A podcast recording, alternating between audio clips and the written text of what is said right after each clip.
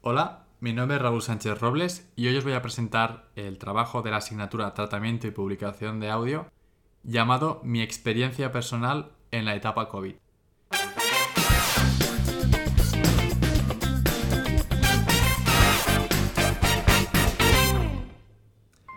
Pues bueno, os voy a explicar un poco una anécdota que ahora recuerdo eh, de forma alegre, por suerte.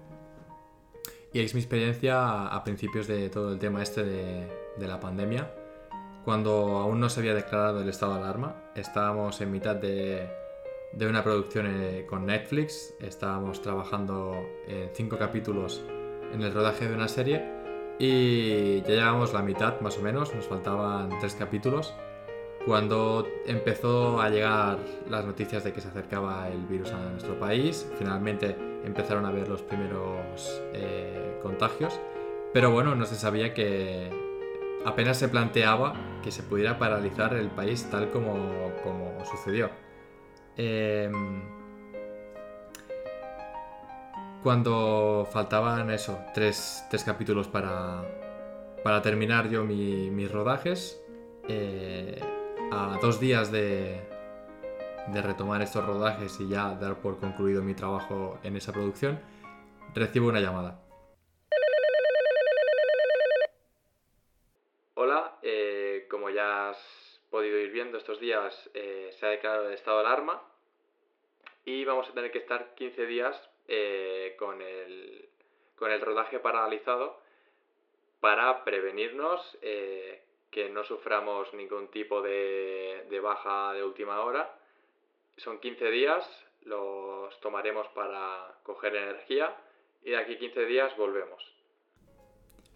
Pues bueno, eh, no, pasaba nada, eran 15 días, eh, se iban a pasar rápidos y, me lo tomé así, como 15 días de vacaciones eh, y luego íbamos a volver a la carga con, con más ganas incluso, ¿no?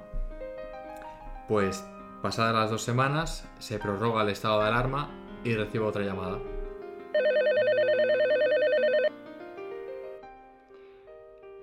La producción ha decidido paralizar los rodajes y estamos a la espera de ver qué sucede, pero mientras no eh, levanten el estado de alarma de manera definitiva, eh, paralizaremos completamente la producción.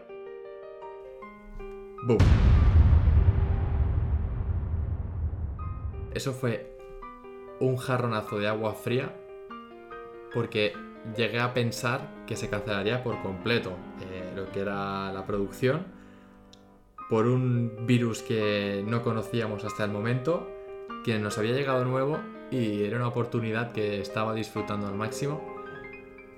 Por suerte, eh, la, única pega de todo esto fue que los rodajes pasaron de ser en febrero eh, a agosto, con lo que implica el cambio de, tiempo en los exteriores con el abrigo que llevamos en febrero a pasar a rodar en agosto. Pero puedo decir que al final todo acabó bien. Y y puedo contar esto como una anécdota y no como, como una mala historia.